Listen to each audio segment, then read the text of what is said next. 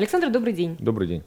Давайте начнем с самого простого вопроса, с того, чем, собственно, занимается Яндекс Data Factory. Я знаю, что это подразделение было создано в 2014 году. Подразделение было действительно создано в это время, и оно ориентировано полностью наружу. То есть мы, э, наша цель – это э, делать решения на, для корпоративных заказчиков, основанных на технологиях, которые развиваются и используются в Яндексе для собственных uh-huh, нужд. Uh-huh. Э, в частности, на технологиях больших данных и машинного обучения. То есть мы разрабатываем всяческие системы, сервисы, которые что-то предсказывают или рекомендуют. Яндекс одна из немногих компаний, которые там 15 лет активно практически используют технологии машинного обучения.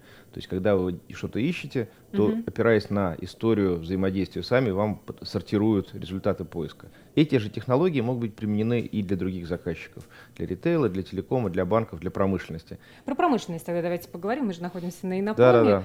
Я знаю, что вы нам уже рассказывали, мы когда писали проект про промышленные сети, пример сотрудничества с ММК. Вот казалось бы, что магнит Магнитогорский завод, вот и где там вот большие данные, где такие высокие технологии, а нет.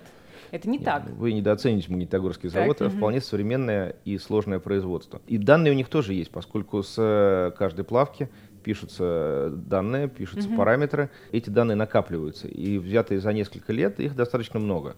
Э, и главное тут не в объеме данных, а в том, что исходя из накопленных данных, нам удалось с использованием наших технологий поставить, сделать систему, которая рекомендует как более оптимально э, угу. вести плавку. Это конкретно один узкий аспект добавления э, ферросплавов для того, чтобы при заданном качестве уменьшить затраты. Ну, то есть оптимизацию, вот что получается. Да, да, да, компания. совершенно верно. Вообще все наши технологии, в первую очередь, они нацелены на разного рода оптимизацию. То есть мы берем большой объем исторических данных и на них строим решения, которые чуть-чуть что-то улучшают. Улучшает, увеличивает продажи относительно угу. того, что есть сейчас, снижает затраты относительно того, что есть сейчас и так далее.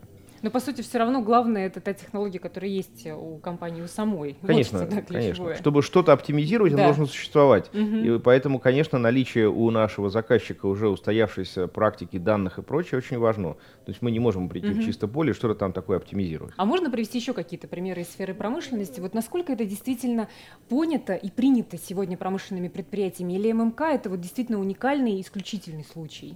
Ну, МК это первый случай. Mm-hmm. Я думаю, что и коллеги из комбината, если вы их спросите, они mm-hmm. тоже скажут, что это было высокоэкспериментальное для них свойство. То есть, когда мы первый раз приехали с ними вести переговоры, конечно, общая обстановка такая была странная. Что может Яндекс mm-hmm. делать в металлургии? Yeah. Э, сейчас мы уже ведем переговоры с другими компаниями, они внимательно смотрят на наш опыт с ММК. Насколько я знаю, они там общаются непосредственно между собой внутри отрасли. И мы рассчитываем, что это первый, но никакой не уникальный, а такой, знаете, как наоборот, то, что будет потом распространяться и использоваться шире. Все говорят про этот тренд, очевидно, но непонятно, насколько он действительно в России сейчас есть и насколько мы вписываемся в этот процесс? Или у нас все равно нет вариантов? Выживание не является обязанностью, как у нас коллега mm-hmm. говорит. Да. Э, в этом смысле мы вынуждены будем вписаться mm-hmm. в этот тренд, чтобы сохранить конкурентоспособность. И я думаю, что поскольку эта технология сейчас после долгого периода, когда про них много разговаривали и мало делали, сейчас пошло очень много реальных активных проектов. И я думаю, что уже сейчас речь идет о том, чтобы не накапливать, не накапливать отставание. Но мы наблюдаем уже гораздо более предметный интерес, чем mm-hmm. там, в 2014 году э, со стороны разных заказчиков и гораздо лучшее понимание технологий и их возможностей их применения. Можем в годах посчитать, когда это ну, условно станет там, понятно и фактически нормой? Через сколько лет? У меня, Два, очень, 3, у меня, у меня очевидно смещенная точка зрения, потому mm-hmm. что я, для меня это да. норма уже некоторое mm-hmm. время. Э, я думаю, что такого момента, когда это станет нормой, никто не заметит. Как никто не заметил, как эти технологии пришли в интернет. То, что, например, сейчас поисковая выдача персонализируется, угу. мало кто замечает и думает об этом. То, что сейчас борьба с анти... со спамом идет на очень высокотехнологичном уровне, тоже мало кто замечает. И так далее, и так далее, и так далее. То есть я думаю, что это постепенно будет проникать э, в практику. Э, вот такой фаза как бы знакомства, я думаю, чтобы уже все понимали, закончится, может быть, я, конечно, оптимистичен, но за год, за два. Mm, довольно быстро. Э, это не значит, что к этому моменту все практически уже все внедрят, но это будет ситуация, когда понятно, о чем речь, угу. и это перейдет в такую в хорошем смысле слова, в рутину. Я знаю, что у вас есть офис не только в Москве, есть офис в Амстердаме. Если заходишь на ваш сайт, он на английском языке. Вот э, про заказчиков хочу спросить. То есть, получается, вы же не опираетесь только на российский рынок, вы мыслите себя как международная компания? Да, мы считаем, и мы имеем основания так угу. считать, что наша технология находится на уровне, который вполне достойно выглядит на угу. мировом уровне.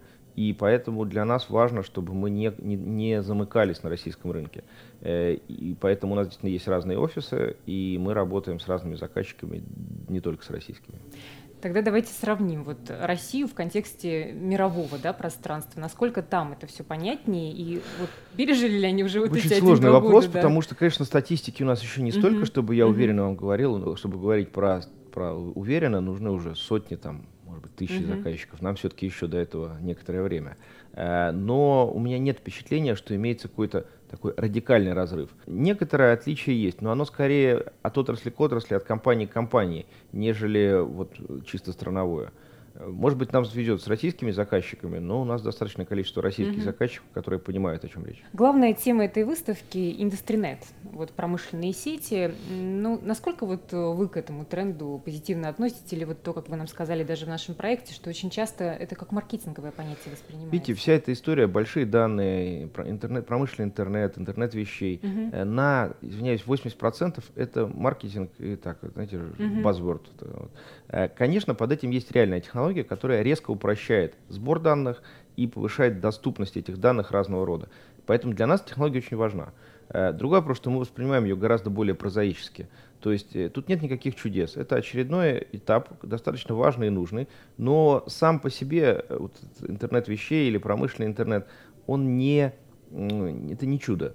Угу. Это вот еще один важный компонент по сбору, ну, обработке вот говорят данных. просто о смене экономической там парадигмы, что все будет иначе, по-другому, и это глобально Ведь изменит экономику. Здесь это правда. Только угу. когда мы говорим про глобальные изменения, нельзя говорить про влияние одной технологии, потому что сам по себе интернет, э, он много чего изменил, породил некоторые новые отрасли, убил некоторые старые, угу. но взятые отдельно это все равно не так, не так сильно. Когда мы берем уже набор технологий, вот тогда это становится очень сильным явлением. То есть когда мы берем Э, технологии там, больших данных, возможность хранить, э, индустриальный интернет как возможность собирать данные и передавать команды на устройство, угу. берем машинное обучение, объединяем вместе, получаем что-то принципиально новое. Принципиально новое это такое адаптивное, в некотором смысле живое производство, то есть оно э, ну, самооптимизирующееся. При этом, что очень важно, вот самооптимизирующее это не чудо, это значит, что кто-то должен разработать этот сервис, его надо внедрить, угу. запустить, измерить. То есть вот тут вот чудес нет. Когда это сделали, конечно, ситуация будет очень другой. То же самое, как беспилотные автомобили и прочий транспорт, они явно меняют индустрию. Но сейчас уже в крупных портах, например, контейнерных терминалах, транспорт без, без, безлюдный. И это сильно изменило такую отрасль. Похожие изменения каждая в своей отрасли ну, по-своему будут идти и Э, в других отраслях. Я думаю, что темп будет нарастать. Но это именно, когда вот говорят про технологическую революцию и так угу. далее, это не какая-то одна технология. Нет смысла говорить, что взятый отдельно там, не знаю, там электромотор все изменит. Вот электричество в целом, примененное везде, очень сильно изменило жизнь.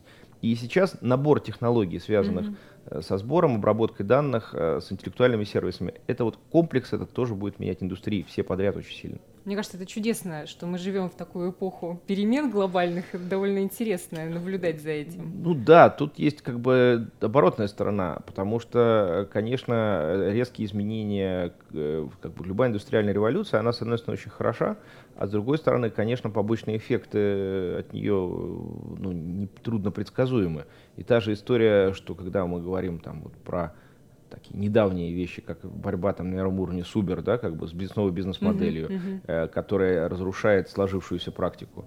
Э, то есть очень часто, когда говорят про disruptive technologies, рассматривают это как такой сугубо позитивной стороны, а некоторое количество людей-то находится там, где происходит вот этот uh-huh. disruption, э, разрушение старого. Ну да. То есть интересно будет, э, это точно. Э, насколько, какой момент будут преобладать там положительные и отрицательные эффекты? Ну, это, знаете, как это философский спор, который есть там во всем мире, условно говоря. Искусственный интеллект, победит ли он человека и вообще что случится? Это та да? область, куда я предпочел бы вообще не заходить, потому что там люди разговаривают, тема интересная, но э, в практическом плане пока, мне кажется, это сильно преждевременно. Очень далеко? Очень непонятно. Mm, вот То есть э, пока это в основном такие спекулятивные рассуждения, я предпочитаю их избегать. Ну что ж, спасибо вам за этот разговор, удачи на сегодняшних всех мероприятиях. Я знаю, что много всего запланировано. Спасибо. Спасибо большое.